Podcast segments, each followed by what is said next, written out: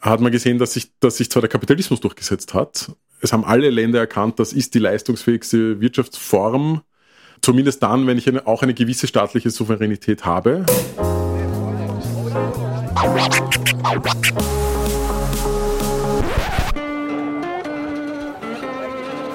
Liebe Hörerinnen und Hörer, herzlich willkommen im Zack Zack Nachtclub. Jeden Donnerstag ab 22 Uhr machen wir die Nacht zum Tag. Ungezwungen, persönlich und mit Open End. Schön, dass ihr heute dabei seid.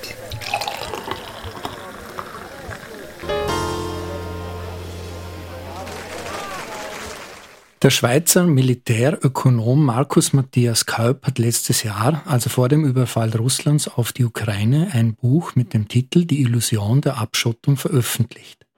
Darin wird etwas ermüdend, aber sehr fundiert klargelegt, dass zum einen die Globalisierung keine reine Erfindung der Neuzeit ist, dass erst nach dem Fall des Bretton Woods-Systems der wirkliche globale Handel und damit das, was wir unter Globalisierung verstehen, begann und dass Isolation und Abschottung der eigenen Wirtschaft in der heutigen Welt eigentlich unmöglich ist. Er untermauert diese Thesen mit vielen Dutzenden von Beispielen seit Beginn der Hochkulturen mit einem Schwerpunkt im 19. Jahrhundert bis heute. Kenneth Rogoff, Harvard-Professor und ehemaliger Chefvolkswirt des Internationalen Währungsfonds, kommt zu einem anderen Befund, und sagt, dass die Globalisierung, so wie wir sie jetzt kennen, zu Ende ist. Er meint weiter, ich fürchte, dass wir das Schlimmste noch vor uns haben und falls China in die Rezession rutscht, steuern wir auf die schlimmste Krise seit dem Zweiten Weltkrieg zu. Was ist also los? Globalisierung, Ende Gelände, Fragezeichen. Liebe Hörerinnen und Hörer, so lautet der Titel der heutigen, der 62. Episode des Zack-Zack-Nachtclubs. Thomas Nasswetter begrüßt Sie wieder einmal recht herzlich an Ihren digitalen Devices. Bei mir im Studio hat der Chefökonom des Momentum-Instituts, Oliver Pitzek, Platz genommen. Herr Pitzek, stellen Sie sich bitte vor. Ja, mein Name ist Oliver Pitzek. Ähm, wie Sie erwähnt haben, bin ich Chefökonom am Momentum-Institut. Das ist ein Think Tank, auf Deutsch Denkfabrik. Ähm, äh, unsere Aufgabe ist es, wirtschaftspolitische, sozialpolitische, klimapolitische Analysen zu machen, ähm, Studien zu veröffentlichen, Berichte zu schreiben, das Weltgeschehen zu verfolgen und daraus auch Ableitungen für die Politik, für die Wirtschaftspolitik eines Landes zu treffen. Ein Think Tank gibt es seit drei Jahren. Äh, ich bin seit Anfang an dabei. Ja, wir haben da ein super Team, äh, wo wir uns mit all diesen Fragen beschäftigen. Warum sind Sie beim Momentum-Institut gelandet? Also ich habe ein Doktorat in Volkswirtschaft gemacht, habe dann überlegt, in die Wissenschaft zu gehen, hatte auch ein Angebot, das ganz okay war.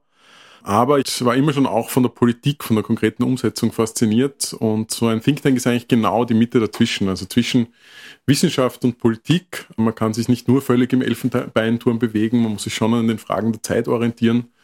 Und genau das versucht halt das Momentum-Institut. Also für mich selbst ist es genau die richtige Kombination und die, die spannendste Aufgabe, die man sich als Volkswirt vorstellen kann. Jetzt lebt ja ein bisschen die Ökonomie von verschiedenen Schulen und damit die Einordnung für unsere Hörerinnen und Hörer ein bisschen leichter fällt, äh, wie würden Sie Ihren Zugang zum Thema Ökonomie beschreiben? Keynesianisch, also sozusagen, es gibt also ein gewisses Spektrum von sehr liberalen Ökonomen, Ökonominnen, wirtschaftsliberalen Ökonomen, die einfach quasi fast alle, bis auf die allernotwendigsten Beschränkungen des Marktes oder Regulierungen des Marktes ablehnen. Und dann gibt es jene, die sagen, naja, es braucht schon einen Staat, der stärker steuert, um uns in die richtige Richtung zu, zu, zu drängen, weil der Markt von selbst tut das nicht. Ja. Und da bin ich sicherlich mehr beim Spektrum, der sagt, ja, wir brauchen halt auch einen Staat, der uns in die richtige Richtung lenkt um die Klimakrise zu bewältigen, um soziale Ungleichheit zu verhindern und all diese Dinge quasi etwas zu lenken im Sinne der Demokratie, im Sinne des Volkes, ne, damit auch die meisten Menschen, wenn man so will, die 99 Prozent, die vielen Leute was äh, vom Kapitalismus haben und von den, vom Wohlstand haben und eben nicht nur das eine Prozent der Superreichen, denen das Eigentum im Land gehört. Covid, Putin und Xi sägen an der Globalisierung wie nie. Auf diesen schlechten Reim könnte man das Szenario der Weltwirtschaft salopp ausgedrückt reduzieren.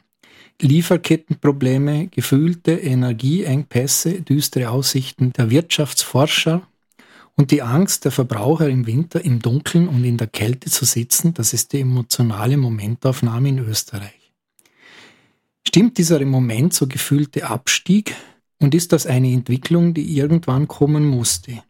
Und da ich das Ganze ein bisschen einschränken möchte, würde ich gerne mit dem Thema Covid, der doch ein großer Auslöser war für das Szenario, beginnen. Die Pandemie selber, die wurde schon in unzähligen Filmen und Serien sozusagen die Fantasie beflügelt. Jetzt ist sie da und wir spüren immer noch einen ordentlichen Nachhall. Ja, das stimmt. Also die Auswirkungen der Pandemie sind noch immer nicht vorbei. Also wir haben noch immer ein paar Probleme in unseren Lieferketten. Die sind ja mit dem, mittlerweile weltweit aufgestellt. Also äh, sozusagen, wenn Sie ein T-Shirt hier kaufen, äh, dann macht das äh, davor und danach, auch wenn Sie es wieder verkaufen oder in, in, ins Recycling geben, eine Weltreise durch. Das ist bei vielen anderen Produkten auch so. Ganz viele Vorprodukte kommen aus dem Ausland. Und da haben wir gesehen, dass äh, der rasche Aufschwung nach diesem ganzen Zusperren, ja, also der, der Einbruch bei Corona war natürlich groß, aber wir haben eigentlich relativ rasch, rascher als sich als alle gedacht haben, wieder aufgesperrt und dann hatten natürlich auch die Menschen, die jetzt daheim gesessen sind, wieder sehr viel Lust zu konsumieren und Geld auszugeben und wir haben eigentlich einen super starken Wirtschaftsaufschwung erlebt. Da sind die Lieferketten nicht ganz mitgekommen. Da gibt es auch einen Namen dafür. Ja, das ist das Peitschenschlag-Syndrom. Am Ende der Lieferkette ja, ist der Konsument, der zunächst einmal nicht mehr konsumiert und dann auf einmal wieder alles haben will.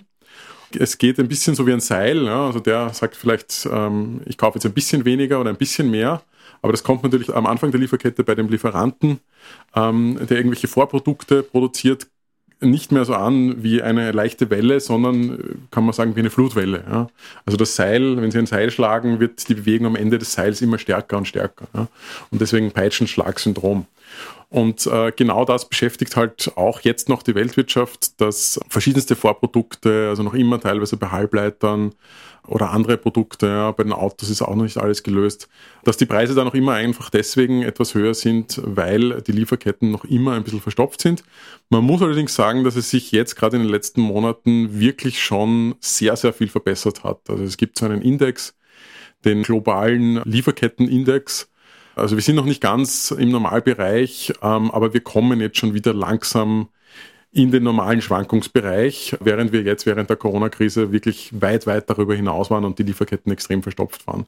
Also es schaut wieder eigentlich gut aus, dass sich gerade die Nachwirkungen der Corona-Krise jetzt in den nächsten Monaten wirklich auch einmal zu Ende gehen. Das wird dafür sprechen, dass, dass die Globalisierung, so wie wir sie bisher gekannt haben, durchaus funktioniert.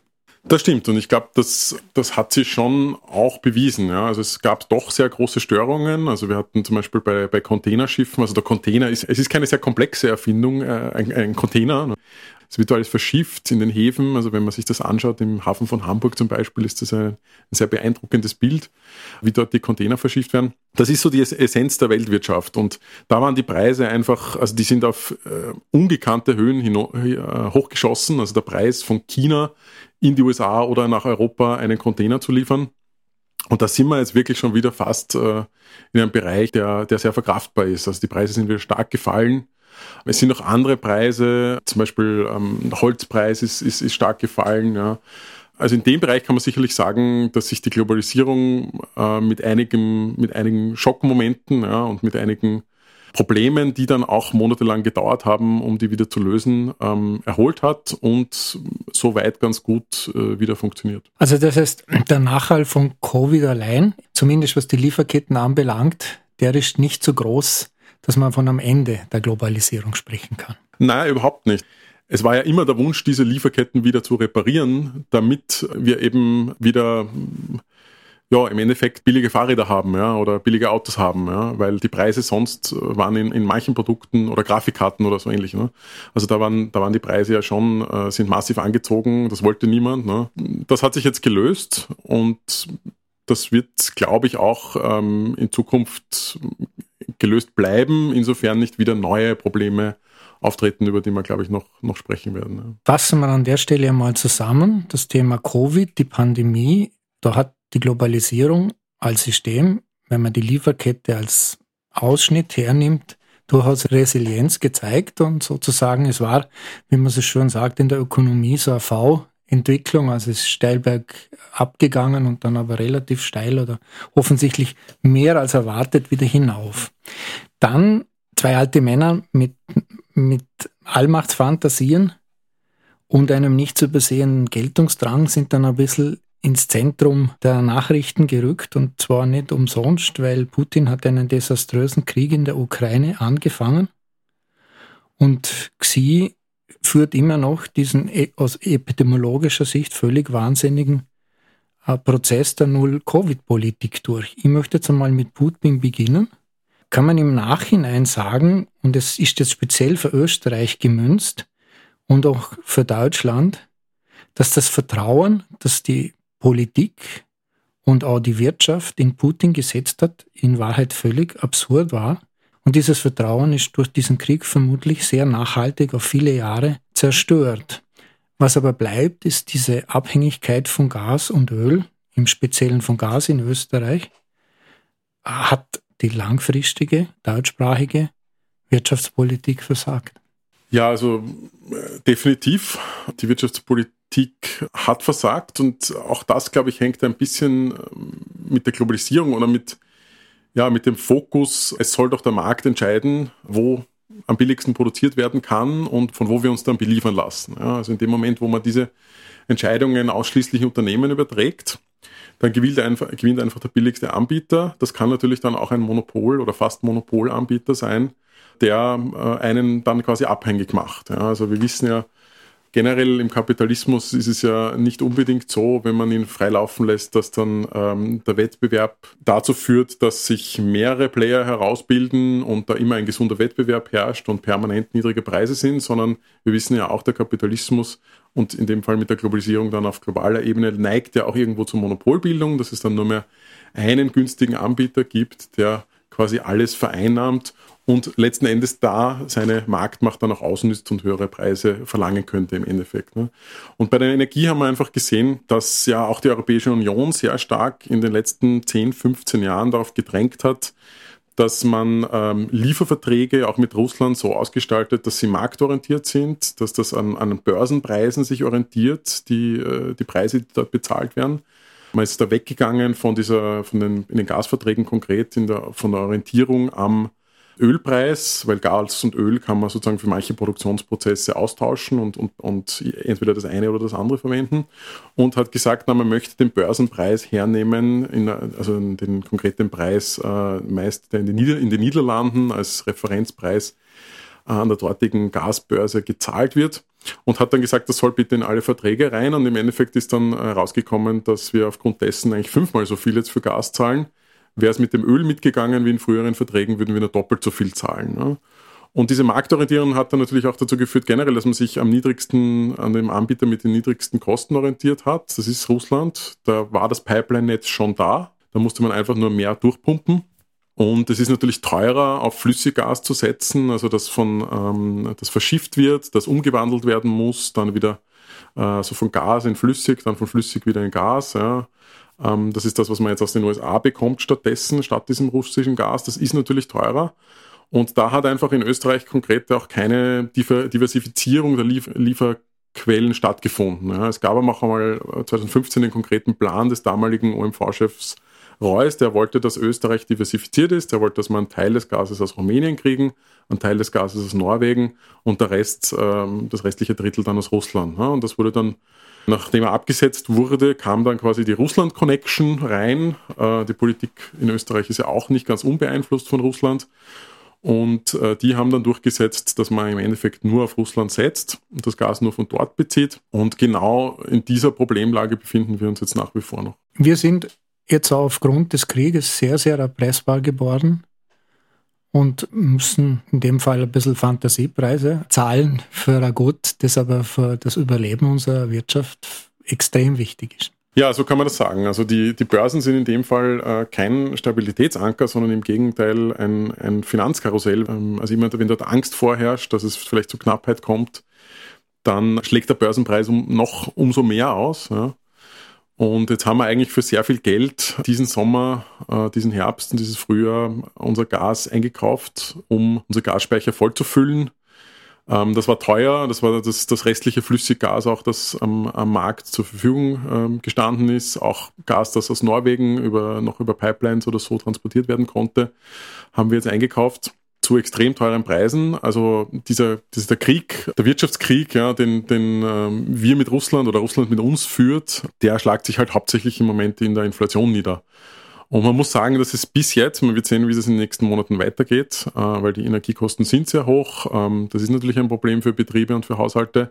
Aber bis jetzt zumindest muss man ja eigentlich dankbar sein, dass dieser riesige Energiepreisschock, den hat man das letzte Mal in der Form in den 70ern und seitdem nicht mehr, dass dieser riesige Energiepreisschock aber noch nicht zu einem massiven Wirtschaftseinbruch geführt hat.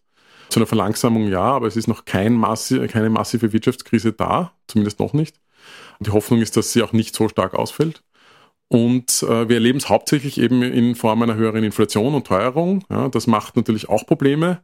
Aber es ist natürlich nicht so schlimm, wie wenn wir zusätzlich auch noch äh, starke Arbeitslosigkeit und einen starken Anstieg der Arbeitslosigkeit hätten. Ja.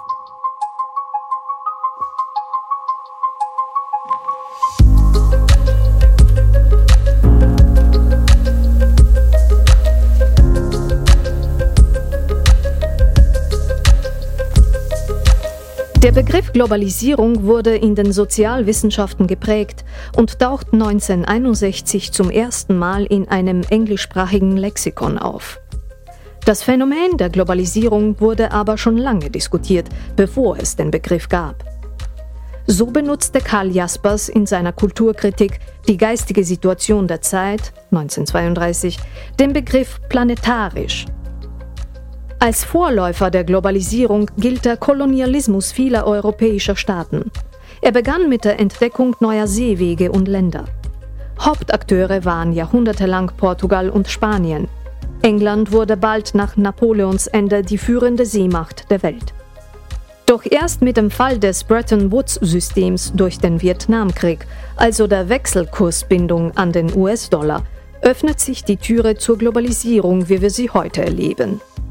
Die Folge waren viele bilaterale und später multilaterale Handelsabkommen, die den Welthandel stark beschleunigten. So sieht es zumindest der Militärökonom Markus Keup in seinem Buch Die Illusion der Abschottung.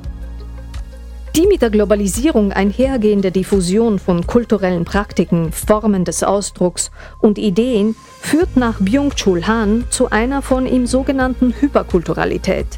Im Zuge der Globalisierung lösen sich die kulturellen Ausdrucksformen wie Bilder, Klänge, Vorstellungen, Symbole, Rituale usw. So von ihrem ursprünglichen Ort und zirkulieren im globalen Hyperraum.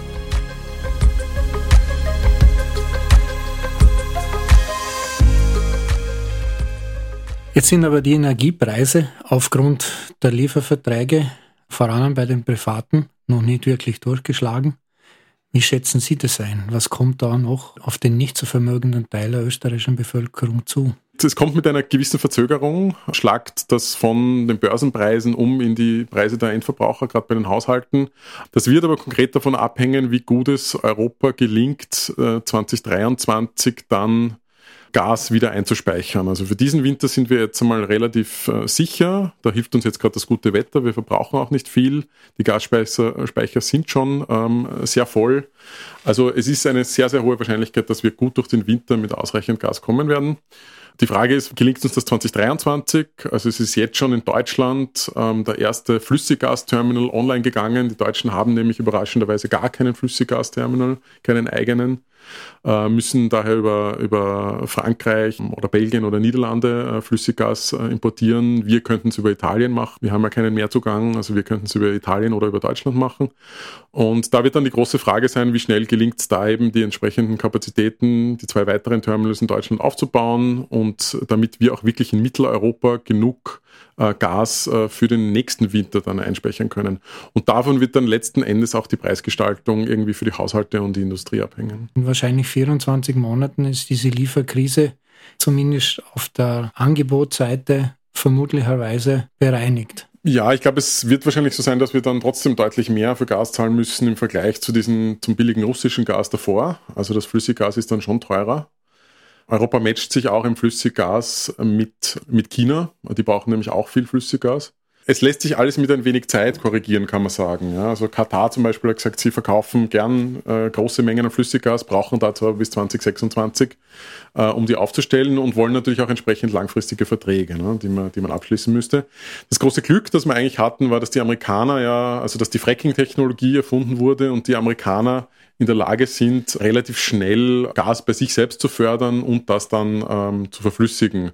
Auch dort gibt's noch Probleme bei den Terminals, äh, beim Export, ähm, aber auch die äh, lassen sich mit, mit etwas Zeit lösen. Das stimmt schon. Also da reagiert die Weltwirtschaft schon ganz gut. Es ist nicht immer nur sozusagen die Globalisierung und die, die freien Märkte, äh, die da die Lösung bieten. Also die, gerade bei den Flüssiggasterminals in Deutschland ist es ja auch der Staat, der dort gesagt hat, okay, wir brauchen unbedingt diese Terminals. Auch in Österreich ist ja der Staat, der gesagt hat, okay, wir brauchen auch eine strategische Gasreserve, um einfach dann für Zukunft also für diesen Winter, aber auch für, für in der Zukunft besser gewappnet zu sein und wo auch einfach zumindest das Klimaministerium mit äh, der OMV gemeinsam die entsprechenden Durchleitungsverträge, dass wir auch das Gas transportieren können von den Niederlanden, wenn es dort anlandet und dann zu uns muss oder auch aus Norwegen, dass wir die entsprechenden Leitungskapazität haben und dass wir das Gas kaufen. Also es ist da schon auch sehr viel staatliche Anstrengung dahinter, um sozusagen die Folgen der Energiekrise ja, dann auch zu bewältigen und, und wieder die, das zu korrigieren, was man eigentlich da, da falsch gemacht hat. Ja, und ich meine, was man vielleicht versäumt hat auch, ja, also was äh, ein riesiges Versäumnis war, gerade für die Stromproduktion, dass man ja in den letzten Jahren auch aufgrund des billigen Gases und des billigen Stroms überhaupt nicht äh, oder zu wenig investiert hat in erneuerbare Energie. Also wir hätten schon längst in Österreich viel mehr Windräder haben können, wir hätten schon längst in Österreich äh, Dächer voll mit Solaranlagen haben können. Haben wir alles nicht und ähm, wird erst jetzt irgendwie, kommt man drauf, okay, wir müssen da endlich was tun. Also da ist es mit der Energieunabhängigkeit auch nicht sehr weit gewesen, leider. Das heißt, wir werden jetzt gerade sozusagen doppelt bestraft, weil wenn wir dieses Geld, das wir jetzt für die strategischen Gasreserven zum Beispiel ausgegeben haben, in Photovoltaik oder Windkraft angelegt hätten, dann wären wir jetzt sozusagen A auf der sauberen Seite und B wäre das Geld wesentlich sinnvoller investiert. Ja, ich glaube, das trifft genau, genau auf den Punkt. Ja. Das Thema Globalisierung hat sehr stark, und das kommt auch in diesem Buch, die Illusion der Abschottung vom Herrn Kaup mit Demokratie und gelenkten Systemen zu tun.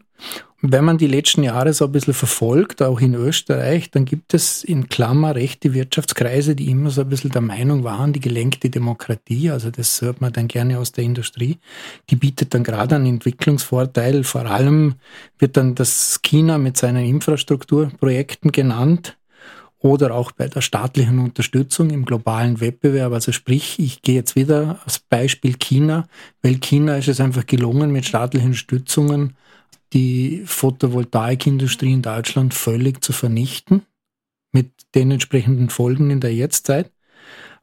Die Frage, sind Demokratien in diesem Wirtschaftssystem resilienter oder sind es dann doch wieder die Autokratien? Kann man da überhaupt irgendwie einen Befund dazu abgeben?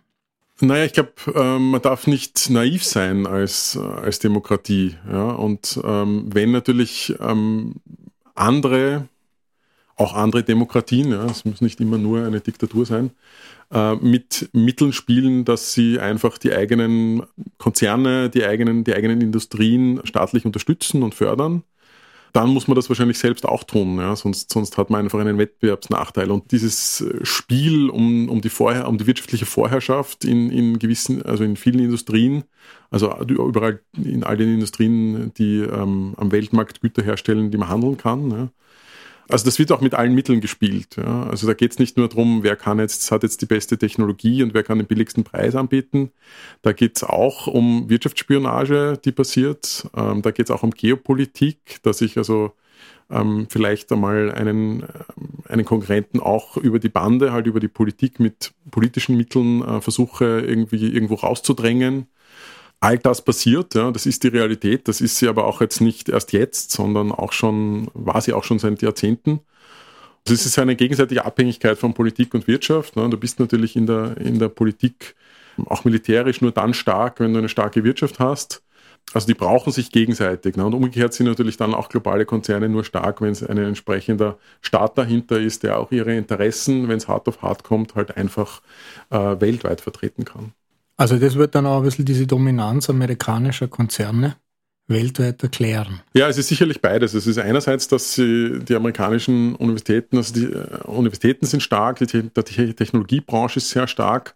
Es gibt sehr viel staatliche Unterstützung, auch äh, staatliche Forschungsfinanzierung für ähm, Zukunftsindustrien, also egal ob das die Medizin ist, ob das Militär ist, ob das ähm, Hoch, also Elektronik oder Hochtechnologie ist. Ähm, also die haben da schon ein gutes, äh, wenn man so will, Ökosystem geschaffen, ähm, mit der sie ihre Technologieführerschaft in vielen Bereichen ähm, behaupten konnten und auch weiter behaupten können. Ähm, Europa spielt da auch mit. Ja, also Europa ist da natürlich auch ähm, weit vorne. Die Chinesen holen gerade stark auf, sind in einigen Branchen ähm, auch schon äh, vorne dabei, in anderen noch immer etwas hinten. Also zum Beispiel bei der Halbleiterproduktion sind sie auch noch, ähm, auch noch, haben sie die modernste Technologie noch nicht. Und deswegen hat er zum Beispiel, also der Joe Biden, ja, also jetzt, wo seit Donald Trump die, die öffentliche Meinung oder auch die politische Meinung äh, in den USA wieder ähm, von absoluter Unterstützung des Freihandels und der Globalisierung etwas ähm, dahin, dahingehend gegangen ist, dass man sagt, es gibt jetzt diese geopolitische Rivalität zwischen China und den USA und man muss sich da jetzt selber schützen und man muss schauen, dass man da vorne bleibt. Ne? Deswegen sagt auch zum Beispiel jetzt Präsident Biden, äh, hat jetzt verboten, dass die neueste Chip-Technologie, die neueste Halbleitertechnologie dass amerikanische Konzerne die nicht in China herstellen dürfen oder äh, dort nicht verwenden dürfen. Ja, also umgekehrt China natürlich äh, haben jahrelang Wirtschaftsspionage betrieben bei den äh, Konzernen, die sie ins Land gelassen haben und dort das dann einfach äh, kopiert, ja, auch illegal kopiert. Äh, auf Patente hat da niemand geschaut, um ihre eigenen Firmen dann ebenfalls groß zu machen. Und ja, also da wird natürlich mit allen Mitteln gespielt in diesem geopolitischen Spiel, weil es geht letzten Endes darum, wer ist, wer ist in 10 Jahren, wer ist in 20 Jahren, wer ist in 30 30 Jahren die führende Weltmacht oder wer kann überhaupt vorne mitspielen? Wird das immer noch die USA sein? Ist, oder ist dann China so stark, dass die irgendwann die Rolle des globalen Hegemons übernehmen? Das ist das, was uns jetzt in den nächsten 10 bis 30 Jahren bevorsteht. Vielleicht ein Machtwechsel, vielleicht nicht. Es ist nicht klar. Äh, also China ist natürlich prädestiniert dafür zu übernehmen. Sie haben viermal so viele Leute wie die USA. Die USA umgekehrt haben noch immer diesen, diesen tollen Technologiesektor. Sie haben noch immer ein viel, viel, viel größeres Militär als China. Haben natürlich auch viele Länder weltweit auf ihrer Seite. Also das wird spannend zu sein, ob dieser Macht, eventuelle Machtwechsel zum nächsten Hegemon, zur nächsten großen Macht, ob der friedlich vonstatten geht, ob es da noch einmal einen Konflikt über Taiwan zum Beispiel gibt. Ja.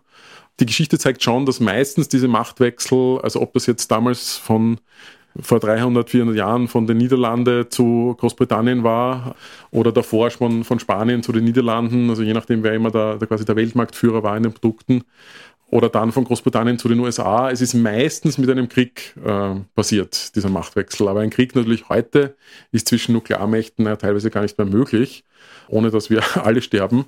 Also insofern, glaube ich, bestreitet man da auch ein bisschen Neuland.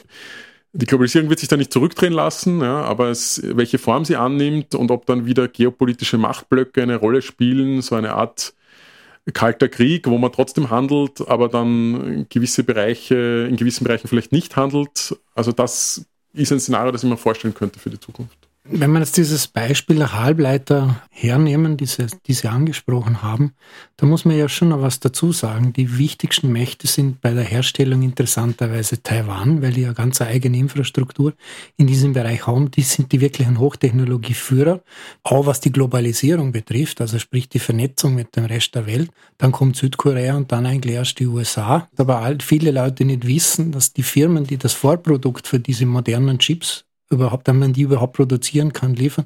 Das Lithografieverfahren, das sind zwei kleine deutsche Unternehmen im Schwarzwald und ein größeres in den Niederlanden. Das ist ein, ein gutes Beispiel. Also ein weiteres Beispiel ist ja die Entwicklung de, der Impfstoffe.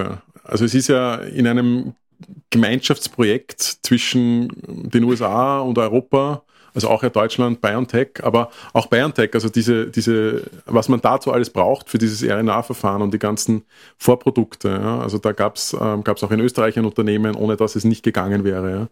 Also da hat man eigentlich auch wiederum die Stärke, die der Westen ja im Moment hat oder vielleicht auch in Zukunft noch haben wird bei der, der, Entwicklung neuer Technologien gesehen. Ja. Also die, die wirkungsvollsten Impfstoffe kamen ja nicht aus Russland oder aus China, äh, die haben es auch probiert, äh, aber die kamen halt aus Europa und den USA. das ist so ein bisschen das, worauf natürlich die, auch die Amerikaner in Zukunft setzen werden, ähm, dass sie halt ihr, sie wollen ihre Technologieführerschaft in, in vielen Bereichen, die sie für relevant halten. Also da geht es jetzt nicht um die Produktion von Bekleidung oder Spielzeug oder sonst was. Das ist egal, das, ist, das wird weiter völlig globalisiert bleiben. Also wer da, wer auch immer die günstigsten Produktionskosten und die verlässlichsten Arbeiter und politische Bedingungen und so weiter bieten kann, dort wird, werden diese Industrien hinwandern. Ja, also das, dieser Bereich, den erwarte ich völlig globalisiert für die Zukunft. Aber gibt es ein bisschen eine, ein bisschen eine, eine Trennung wieder in Blöcke, wenn es um so gewisse Hochtechnologien geht. Ne? Also Biden versucht das jetzt, indem er halt ähm, den, den Vorsprung, den äh, Taiwan und der Westen und so da noch haben äh, mit der neuesten Chip-Generation, den versucht er noch ein bisschen zu halten, indem er halt sagt, okay, das darf jetzt die, die neuesten Chips darf man nicht in China herstellen und westliche Firmen dürfen da also auch nicht kooperieren mit China, um ihnen diese Technologie zu geben.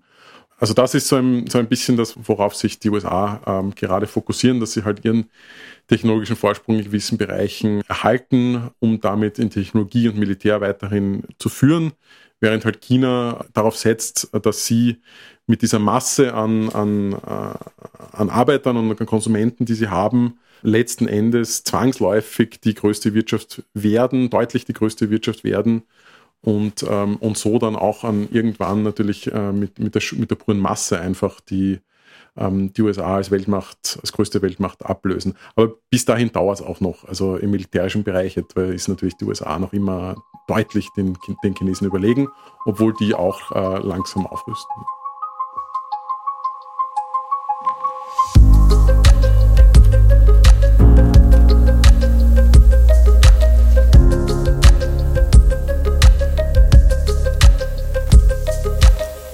Kapitalismus ist kein eindeutiger Begriff. Er bezeichnet sowohl eine Wirtschafts- und Gesellschaftsform als auch eine historische Epoche.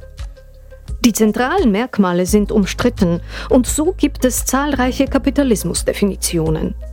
Allgemein wird unter Kapitalismus eine Wirtschafts- und Gesellschaftsordnung verstanden, die auf Privateigentum an den Produktionsmitteln und einer Steuerung von Produktion und Konsum über den Markt, sprich Marktwirtschaft, beruht. Die Marktwirtschaft hat es unter vielen verschiedenen Regierungsformen, Gesellschaften und Kulturen gegeben. Die Epoche des modernen Kapitalismus bezeichnet eine wirtschaftsgeschichtliche Periode, die im 18. Jahrhundert in Europa mit der industriellen Revolution beginnt und bis heute andauert. Ebenso nicht eindeutig ist die Herkunft des Wortes Kapitalismus. Es stammt vom lateinischen Wort caput ab, das Kopf bedeutet. Ab dem 16. Jahrhundert findet sich das italienische Lehnwort Capitale, Vermögen, im Sinne der Kopfzahl eines Viehbestandes, als Gegensatz zu den frisch geworfenen Tieren als Zinsen. Nach anderen Quellen machte schon im lateinischen Caput und Capitalis einen Bedeutungswandel durch, der im Deutschen durch Haupt statt ursprünglich Kopf nachvollzogen wird. Summa Capitalis war die Hauptsumme in Wirtschaftsrechnungen, woraus Kapital entstanden sei. Ein bedeutender Theoretiker des Kapitalismus ist der schottische Nationalökonom und Moralphilosoph Adam Smith. Mit seinem Hauptwerk Der Wohlstand der Nationen, das 1776 veröffentlicht wurde.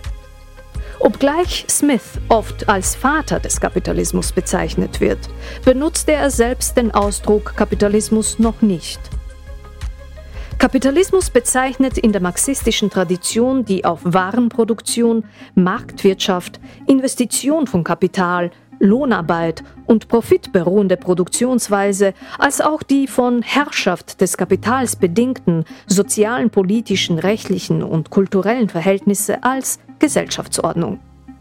Ende des 19. Jahrhunderts bildete sich in Wien um Karl Menger die österreichische Schule. Diese lehnte geschichtsrelativistische und geschichtsdeterministische Kapitalismustheorien ab. Ökonomische Gesetze gelten für sie immer und überall und ergeben sich aus der Knappheit der Güter und der subjektiven Beziehung der Menschen zu jenen. Weitere moderne Strömungen in Zusammenhang mit dem Verständnis von Kapitalismus sind Ordoliberalismus, Keynesianismus, Monetarismus und Libertarismus.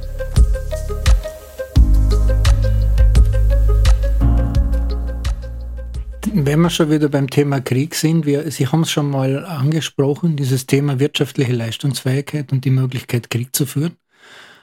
Das bringt mich jetzt wieder zurück zum, zu Putin und dem Ukraine-Krieg. Hat er es unterschätzt, Ihrer Meinung nach, wirtschaftlich, dass er gar nicht in der Lage ist, einen Krieg zu führen, der mehrere Jahre geht? Weil man sieht ja jetzt schon Zerfallserscheinungen und die äh, Sanktionen gegenüber Russland, die zeigen ja jetzt durchaus schon Wirkung. Also den Wirtschaftskrieg hat Putin sicherlich schon verloren. Ähm, also einerseits ist er natürlich jetzt ausgeschlossen von westlicher Hochtechnologie. Ähm, das macht sich auch bemerkbar. Da gibt es natürlich auch Schmuggel und dann kommt das von woanders, was weiß ich, über den Iran oder China oder sonst wo vielleicht hinein. Das trifft natürlich die, die Industrie, die Russland hat, trifft das natürlich hart, weil die, und auch die Militärindustrie, weil die wirklich auf äh, westliche Vorprodukte einfach angewiesen sind. Ja. Ähm, und dann hat er ja noch die Gaswaffe, wenn man so will, wo er dann ähm, uns, uns das Gas äh, abdreht, wobei er es ja auch nicht sofort abgedreht hat, sondern schrittweise. Was mich ein bisschen vermuten lässt, also dass Weitere er wusste, dass Strömungen das in Zusammenhang können, mit dem ähm, Verständnis von Kapitalismus dauert, sind aber er wollte halt den Ordoliberalismus, Keynesianismus, Ich sag mal, wenn er uns, wenn er uns jetzt das Gas komplett abdreht, ähm, für Österreich wäre die Situation dann trotzdem nicht ganz lustig. Auch für Deutschland nicht. Ähm, also es könnte durchaus sein, dass, dass wir dann noch ein, ein sehr hartes Jahr hätten. Aber es ist gelungen, es ist uns gelungen, den Gasverbrauch zu reduzieren. Ja, also so um 20 Prozent sind jetzt so die Schätzungen, dass man da schon Umstellung von Industrieanlagen, Einsparungen bei den Haushalten, dass man da ähm, schon einen Gasverbrauch reduzieren konnte. Und ähm, es wird eben hart daran gearbeitet, dass man auch Mitteleuropa noch anschließt an dieses Flüssiggasnetz, um dann tatsächlich endgültig ähm, unabhängig zu werden. Also da hat er eigentlich das, das Spiel verloren, weil ihm dann natürlich jetzt auch die, die Gas- und die Öleinnahmen fehlen. Also bisher war ja da Europa der größte Käufer einfach für diese Rohstoffe Russlands.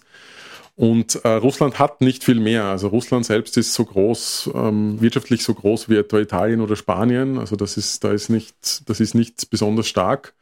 Also wenn man sich anschaut, was sind die russischen Exporte, dann sind das tatsächlich diese Rohstoffe. Ne? Gas, Öl, Metalle und so weiter. Dünger vielleicht auch noch oder landwirtschaftliche Produkte. Also wir hatten auch ein bisschen Glück. Es gab zum Beispiel beim Weizen eine gute Ernte. Ähm, man sieht, ähm, dass Russland letzten Endes das Erpressungspotenzial oder das Drohpotenzial Russlands war dann doch nicht so groß, wie man am Anfang geglaubt hat. Das ist auch was, wo ich ein bisschen die Hoffnung habe, dass die Globalisierung, äh, wie soll man sagen, den kommenden, vielleicht einen den kommenden Kalten Krieg von, von Hegemonialmächten, China, USA, überleben könnte. Ja. Also wir sehen es jetzt gerade zum Beispiel auch in, in Australien. Ähm, also China hat äh, Australien gedroht, also nachdem sich Australien militärisch wieder eng an die USA gebunden hatte, hat China Australien gedroht. Äh, jetzt sind sie draufgekommen, naja, sie brauchen eigentlich doch äh, die Kohle und doch äh, das Weizen aus Australien. Also sie haben sich schwerer getan, diese Rohstoffe zu ersetzen, als Australien die Produkte, die ganzen billigen Produkte, die sie aus China bekommen. Und haben jetzt ihre Drohung wieder völlig zurückgezogen. Ja. Ähm, also die Vorteile, die der Welthandel halt bietet, sind groß und es tut sich, ähm, glaube ich, kein, kein Land wirtschaftlich leicht, auf diese völlig zu verzichten. Was natürlich dann auch wieder so ein bisschen die Hoffnung prägt, dass es vielleicht doch ähm, trotz einer Mächte-Rivalität dass Frieden vielleicht doch die, die profitabelste Strategie für alle ist. Ja. Ich möchte noch auf was zurückkommen, das Sie ganz kurz schon angesprochen haben. Es gibt ja Globalisierung jetzt seit dem Internetzeitalter, die ein bisschen anders ausschaut als die rein wirtschaftliche und Handelsverflechtung, die wir bisher gekannt haben. Das ist nämlich diese Verflechtung auf der Kommunikationsebene. Und da sind natürlich die, die digitalen Supermächte ich nenne es jetzt einmal so, Microsoft, Apple, Alphabet, Meta und so weiter, wie die alle heißen, die kommen alle aus den USA. Dann gibt es ein paar Gegenspieler in China, aber die sind nur deshalb entstanden, weil sozusagen die nicht, die anderen nicht ins Land gelassen wurden. Also das war politisch A nicht gewünscht. B wollte man die Bevölkerung kontrollieren. Und C hat man dadurch sozusagen ein Biotop geschaffen, ein eigenes, in dem diese Dienste wirklich groß werden können und mit 1,7 Milliarden glaube ich, Einwohnern tut man sich natürlich leicht sozusagen, da haben wir sehr viel Markt für diese Dinge. Jetzt haben wir aber in der Tech-Branche erleben wir gerade eine Zeitenwende. Vor kurzem gab es die Meldung, Amazon entlässt 10.000 Leute. Bei Twitter, so wie es aussieht, hat man fast alle gefördert, die nicht äh, die nicht bleiben wollten und bereit waren, 80 Stunden zu arbeiten. Bei Apple stehen Entlassungen an. Meta, Detto, ich glaube 13.000 sind da mittlerweile zur Disposition gestanden oder sind schon verschwunden. Wir haben jetzt da zumindest einen Einbruch erleben und Was bedeutet das dann sozusagen auf der wirtschaftlichen Seite, gerade für Europa, die über gar keine so Dienste verfügt, die weltweit relevant sind? Eine Voraussetzung überhaupt, dass, dass wir immer enger zusammenrücken, dass die Welt quasi kleiner wird, ja, dass, dass Distanzen verkürzt, verkürzt werden. Das ähm, ist natürlich auch, dass die Kommunikation immer schneller wird. Ja. Es ist ja nicht nur, also dass wir Güter schneller transportieren können und vor allem auch billiger transportieren können, sondern äh, es ist auch, dass wir, dass die Kommunikation ja schneller wird. Und jetzt können wir sogar schon Videotelefonieren. Ne? Also das war ja was, was war bis, bis vor ein paar Jahren ähm, für die Masse zumindest so nicht, nicht möglich war. Ja?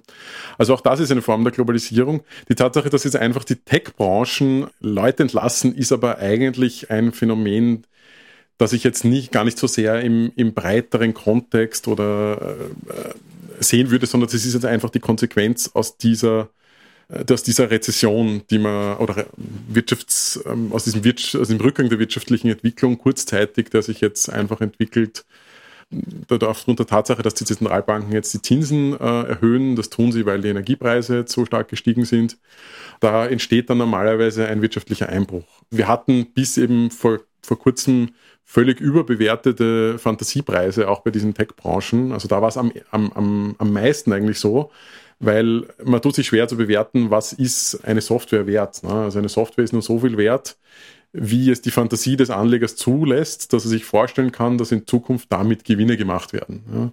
Ja? Äh, bei anderen sozusagen einem Autohersteller oder so, da gibt es auch Fabriken, ne, da gibt es ähm, gibt es viel Personal, äh, da gibt es auch Autos als Werte, die dann da sind. Aber bei einem Tech-Hersteller ist es wirklich nur, wie viel Marktanteil werde ich denn in Zukunft erobern können? Wird das nächste iPhone genauso erfolgreich sein oder ist dann schon wer anderer da? Also da ist viel mehr, da ist die Fantasie des Anlegers viel, viel mehr gefragt. Ne?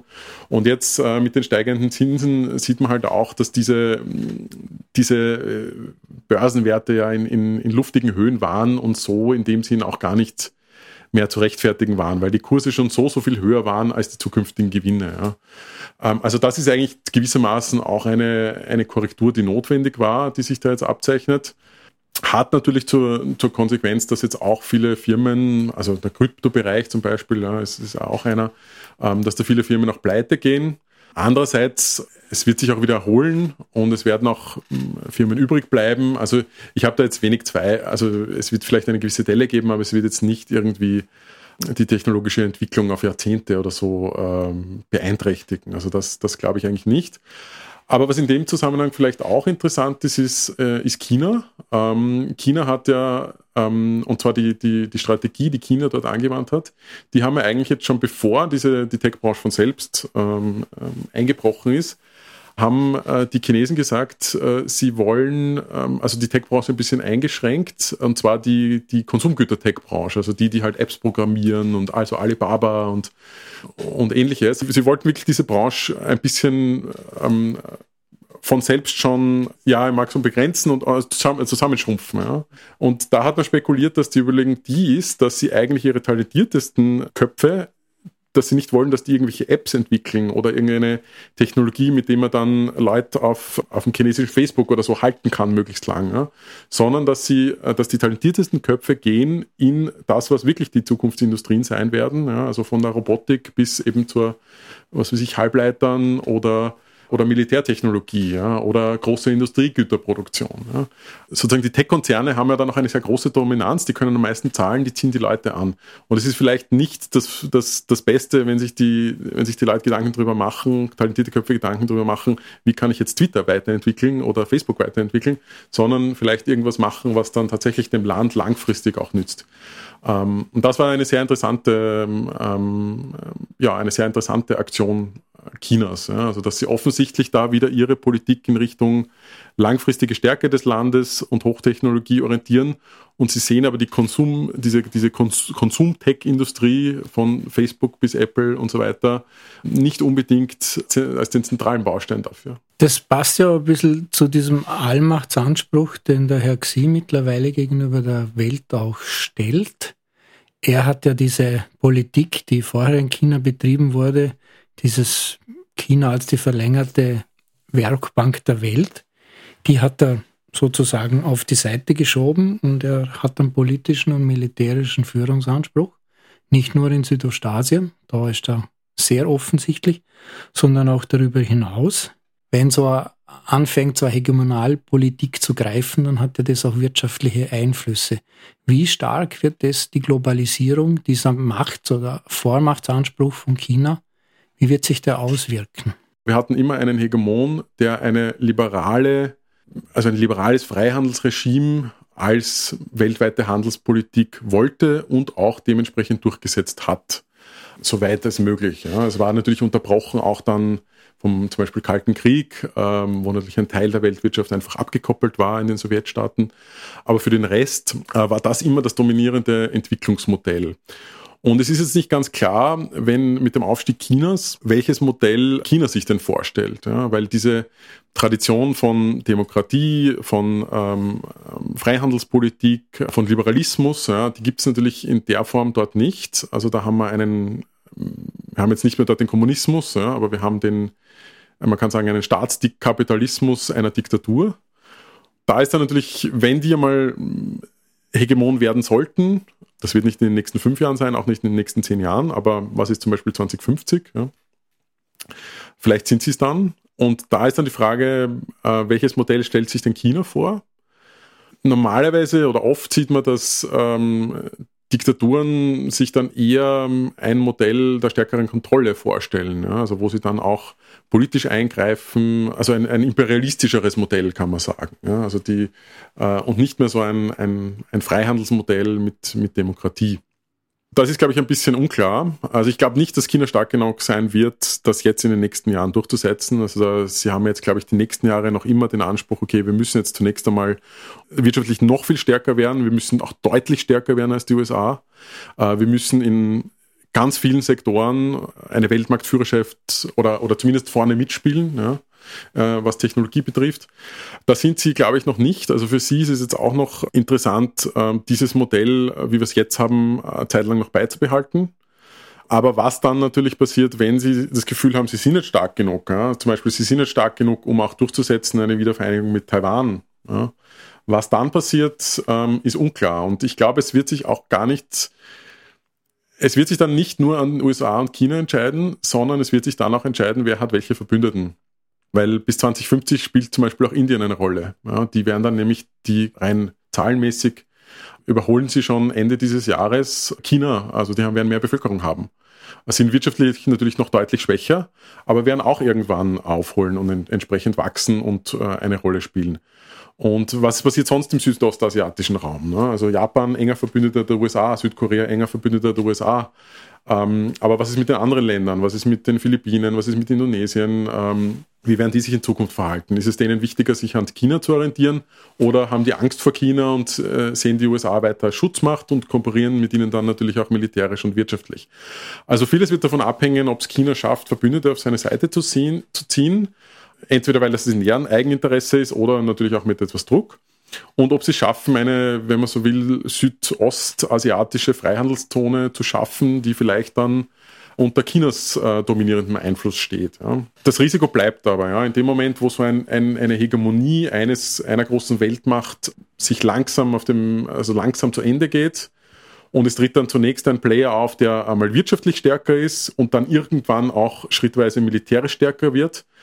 Die Situation kennen wir eigentlich nicht in den letzten 100 Jahren fast. Ja. Das, wird, das wird neu sein und da wird man sehen, geht das friedlich über die Bühne, geht das mit Kriegen über die Bühne? Oder schafft man vielleicht doch eine multilaterale Ordnung, wo dann China eine Rolle spielt, die USA eine Rolle spielen, Europa wirtschaftlich zumindest eine Rolle spielt. Vielleicht spielt man dann auch schon militärisch eine Rolle, weil man sich entscheiden sollte, aufzurüsten und die Armeen tatsächlich zusammenlegen. Äh, Indien wird eine Rolle spielen und es wird multipolar. Ja. Aber im Moment äh, schaut es doch noch aus nach einer Konkurrenz zwischen China und den USA, die sich jetzt in den nächsten zwei, drei Jahrzehnten abspielen wird.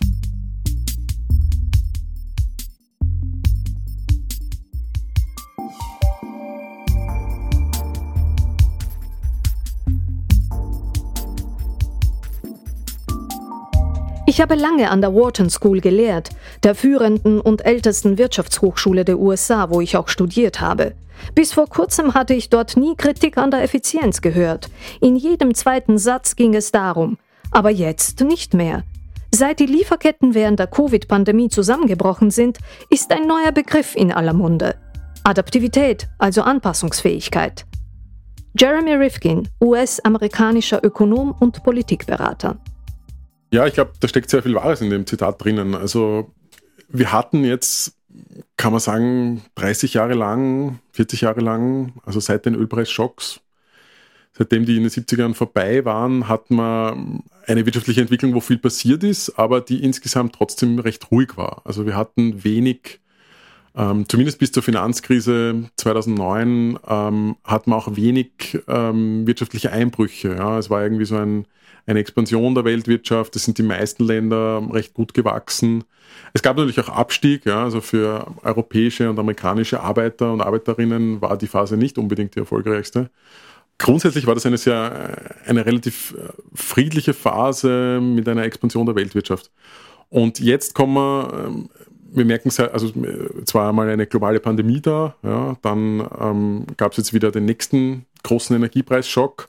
Wir werden auch in Zukunft ähm, wegen der Klimakrise weitere Schocks haben. Also es wird in dem Moment, wo natürlich die Naturkatastrophen größer werden, wird es natürlich immer wieder zu, zu Angebotsschocks kommen. Also dass dann zum Beispiel irgendwie ähm, in einer Region, was weiß ich, äh, zum Beispiel das Wasser knapp wird oder ähm, die Ernte wieder komplett ausfällt. Ja. Also da wären wir eigentlich sogar auf die Weltwirtschaft und weltwirtschaftlichen Handel angewiesen, wenn dann eben in einer Region was ausfällt, dass man das dann zumindest von einer anderen beziehen kann. Diese Schocks werden wir in Zukunft äh, weiter erleben. Ich glaube, es wird nicht mehr so ruhig die nächsten 30 Jahre wie die letzten 30 Jahre. Ähm, und deswegen geht es eben nicht mehr nur um Effizienz, wer kann am billigsten produzieren, sondern es geht darum, äh, wer kann auch zum Beispiel für den Fall, ja, etwa dieses Krieges jetzt, ja, also wer kann, wer hat da genügend Ressourcen gelagert? Ne? Also wenn man jetzt schon vorher eine Gasreserve gehabt hätte, dann äh, wäre das Ganze viel leichter natürlich gewesen äh, für Österreich und für Deutschland, diesen Gaspreisschock auch preislich zu verkraften. Und da wird vielleicht auch in Zukunft nicht mehr diese Just-in-Time, wo man über Produktion der Betriebe, wo man überhaupt keine Lagerhaltung mehr hat, wo alles nur mehr zum richtigen Zeitpunkt weltweit äh, ins Werk kommt, wo es dann verarbeitet wird. Auch das wird man vielleicht so nicht mehr durchhalten können. Ähm, sondern es wird halt wieder Lager geben, wo ich halt entsprechend ähm, Rohstoffe oder Vorprodukte als Betrieb ähm, ähm lagern muss, ja, damit nicht einmal abhängig bin, wenn irgendwo in diesen Lieferketten was nicht mehr funktioniert.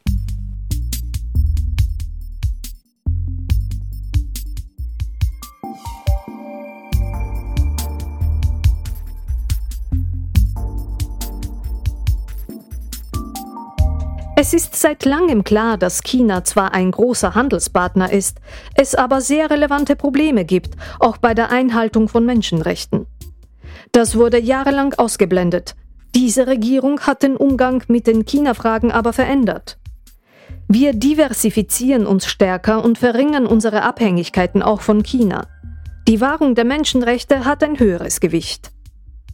Robert Habeck, deutscher Bundesminister für Wirtschaft und Klimaschutz ein bisschen so der, der Konflikt, in dem sich ja der, der Westen befindet. Ja, also wir wollen ja eigentlich, dass die Welt demokratischer wird. Wir wollen, dass Menschenrechte eingehalten werden. Wir wollen, dass Sozial- und Umweltstandards eingehalten werden. Sind aber in, in unseren Handelsbeziehungen jedenfalls eigentlich fast nicht in der Lage dazu.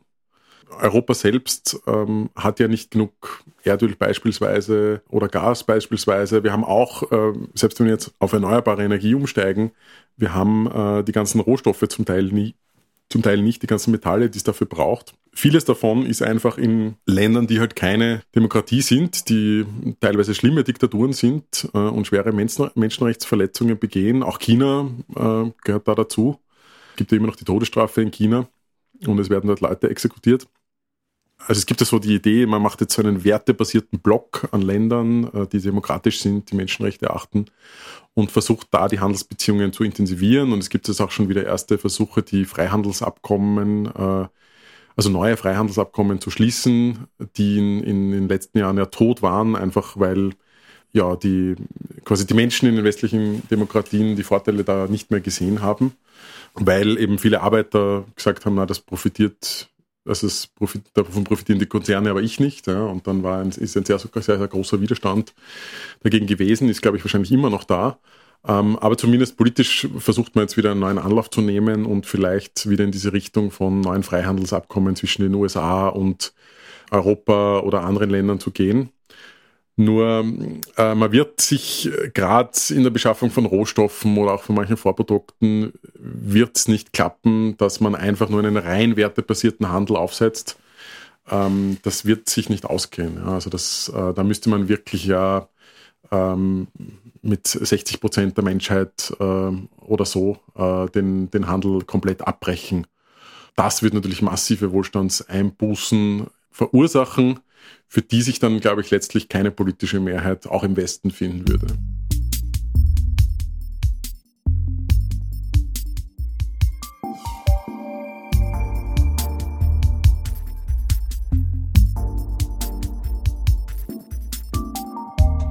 Die Idee einer regelbasierten globalen Ordnung aus liberalen und pluralistischen Gesellschaften, das Ende der Geschichte, hatte schon vorher tiefe Risse bekommen am deutlichsten zeigten sie sich in der zunehmenden Rivalität zwischen China und den USA.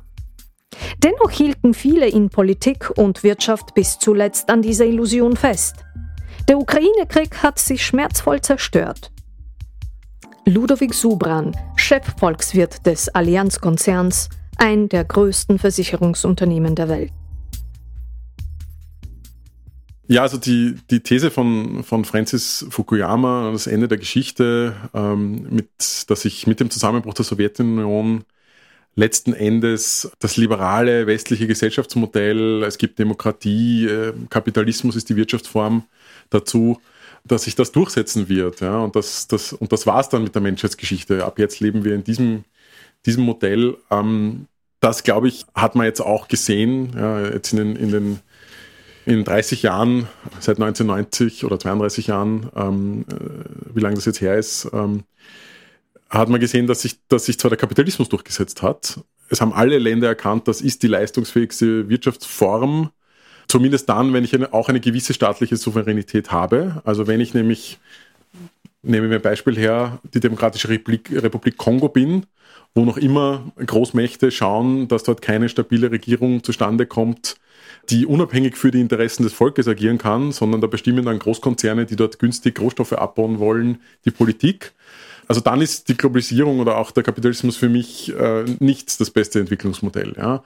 Aber wenn ich einen gewissen staatlichen Einfluss habe, ja, wenn ich so, ähm, das ist ja nicht nur China, sondern auch Südkorea, Japan, ganz viele andere asiatische Länder, haben das gemacht, äh, dass sie ihre äh, Industrie aufgebaut haben, dass sie sich entwickelt haben, indem sie ihre Märkte zunächst einmal auch abgeschottet haben. Ja. Also sie haben zwar zugelassen, dass ausländisches Kapital ähm, äh, ins Land kommt, dass man dort die Technologie kopieren kann, dass man da selber Industrie aufbaut, ähm, aber sie haben diese Industrie geschützt, ähm, damit die nicht gleich von, von ähm, fortgeschrittenen, technologisch überlegenen westlichen Konzernen geschluckt werden. Ja.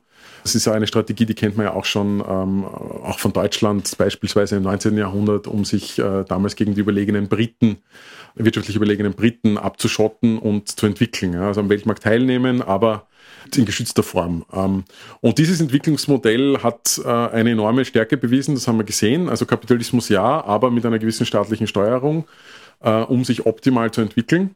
Also das ist tatsächlich ein, ein, sehr, ein sehr starkes ähm, Modell, die zumindest das Aufholen bis äh, in die Nähe der Weltspitze, ähm, dafür ist das sicherlich das beste Modell. Ja. Jetzt ist die Frage, was dann wirtschaftlich das beste Modell ist.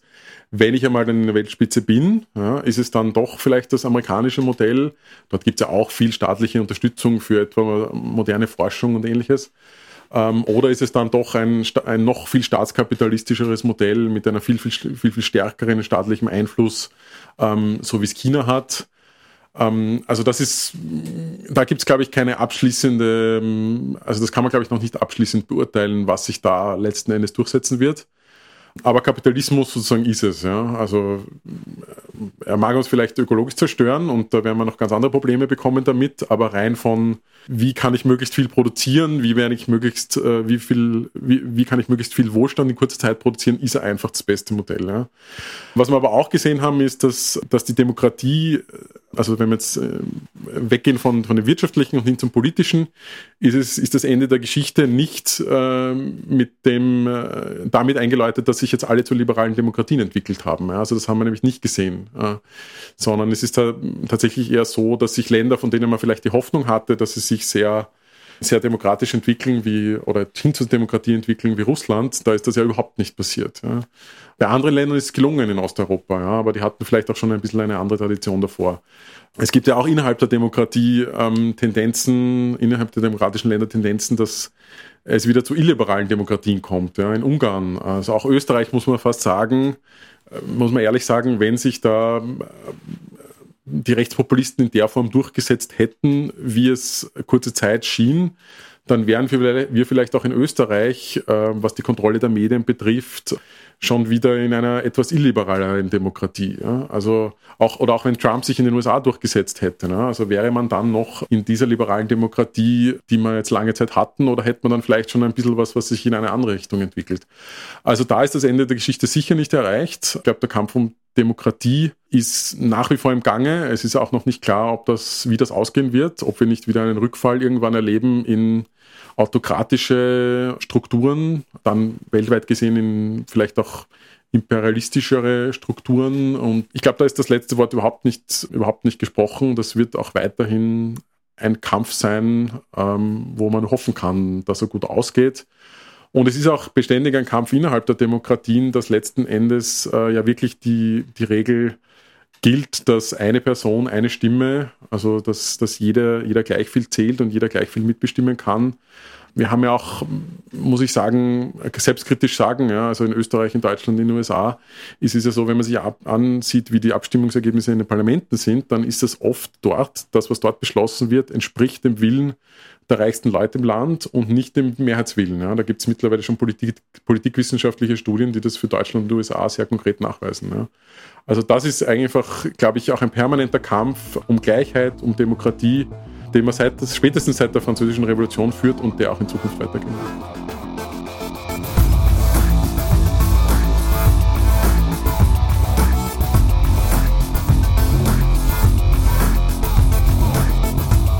Fassen wir einmal zusammen. Wir sind unterwegs von einer bipolaren zu einer multipolaren Welt. Player wie China, das nun als Hegemon auch militärisch auftritt, oder Indien, das China bevölkerungsmäßig überholt, werden wohl in Zukunft eine ganz andere Rolle spielen als bisher. Die Globalisierung hat trotz aller Unkenrufe und einiger Lieferkettenprobleme auch in der Corona-Krise eine erstaunliche Resilienz gezeigt. Erst der Wirtschaftskrieg infolge des von Russlands in der Ukraine begonnenen Krieges hat einen Energiepreisanstieg und Inflation gebracht und wird uns wohl noch eine Zeit lang beschäftigen.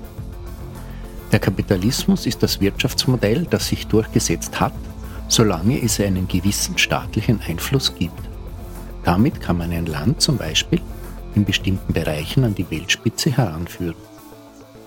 Bei der Demokratie ist das leider so nicht der Fall. Hier gibt es auch Tendenzen in Richtung Illiberalität, wie das Beispiel Ungarn zeigt.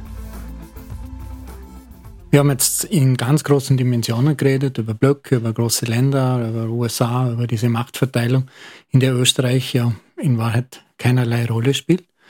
Aber Sie als jemand, der in Österreich sitzt, der ökonomisch, wie wäre Ihre Empfehlung an bisschen Wunsch ans Christkind.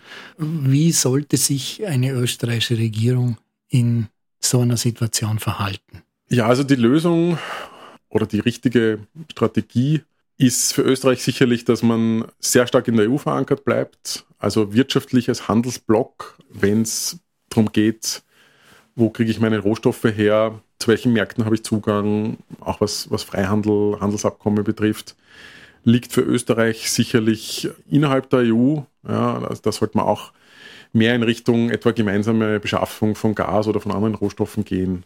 Das, das macht da sicherlich Sinn. Einfach weil die EU wirtschaftlich zusammengerechnet, ja, also die Länder Europas wirtschaftlich zusammen viel, viel stärker sind und viel stärker auf der Welt auftreten können, als es jedes einzelne Land selbst in Europa kann. Selbst die größeren Mächte in Europa wie äh, Deutschland oder Frankreich, ja, also auf einer weltweiten Ebene sind die einfach klein und oder mittler oder mittel kann man sagen. Ja. Aber die EU als Ganzes ist einer der drei großen Player. Also neben äh, den USA und China kann Europa, die EU insgesamt wirtschaftlich mithalten. Militärisch kann sie es nicht. Politisch ist sie auch nicht so gewichtig. Politisch ist sie nicht so gewichtig, weil sich die Staaten oft uneinig sind. Also da wäre es sinnvoll, auch mehr Macht bei europäischen Institutionen zu konzentrieren. Ja, also es muss nicht, also EU-Parlament, ähm, Europäische Kommission, europäische Institutionen. Ja, also auch die Vereinigung der USA, äh, wenn man sich das anschaut, zu dem Staat, der sie heute sind, dem Nationalstaat, das waren ja auch alles einmal einzelne Kolonien, die sich teilweise gar nicht so gut verstanden haben. Das hat auch jahrzehntelang, wenn nicht Jahrhunderte gedauert, bis die diesen Staat geformt haben, der heute ist. Und das wird auch für Europa noch lange dauern, aber ähm, in diese Richtung, glaube ich, sollte es gehen, weil nur dann kann Europa entsprechend die politische Rolle spielen und vielleicht auch irgendwann einmal die militärische Rolle, dass es sich selber überhaupt schützen kann. Also im Moment, also Russland blamiert sich zwar etwas in der Ukraine gerade, aber grundsätzlich wären die schon auch noch eine Gefahr für die doch äh, teilweise sehr schwachen Heere ähm, Europas. Ich glaube, wir kommen nicht ganz vorbei an wieder mehr Verantwortung für uns selbst im militärischen Bereich, im politischen Bereich. Wir können uns da nicht so sehr auf die USA verlassen, die ja der große Beschützer Europas oder Westeuropas waren und müssen da wieder mehr Verantwortung für uns selbst übernehmen, vor allem weil die, die USA teilweise auch gar kein Interesse mehr daran haben. Die wollen sich jetzt mehr auf den pazifischen Raum, auf Südostasien konzentrieren. Ich glaube, es würde Europa ganz gut tun, das zu, tun, das zu machen, aber da wird Europa auf sich selbst konzentriert sein und Österreich sollte und muss davon ein Teil sein, weil nur so werden letzten Endes auch unsere Firmen ähm, und auch unsere Arbeitsplätze im weltweiten Wettbewerb, im technologischen, im wirtschaftlichen Wettbewerb erhalten bleiben können. Liebe Hörerinnen und Hörer, an dieser Stelle möchte ich mich bedanken fürs Zuhören, dass Sie heute so lange durchgehalten haben und an Ihren Devices geblieben sind. Wenn es Ihnen gefallen hat, es gibt ganz viele Nachclubs zum Nachhören. Wenn es Ihnen ganz besonders gefallen hat, würden wir uns über eine gute Bewertung auf Apple oder Spotify freuen. Und wenn es Ihnen wirklich besonders gefallen hat, dann freuen wir uns über Ihren finanziellen Beitrag, denn als unabhängiges Medium sind wir davon abhängig. Ich möchte mich bedanken bei meinem Gast, beim Oliver Pitzek. Danke für die Einladung, es hat Spaß gemacht. Gesprochen hat Petra Popovic. Ich wünsche Ihnen eine gute Nacht, machen Sie es gut und bleiben Sie uns gewogen.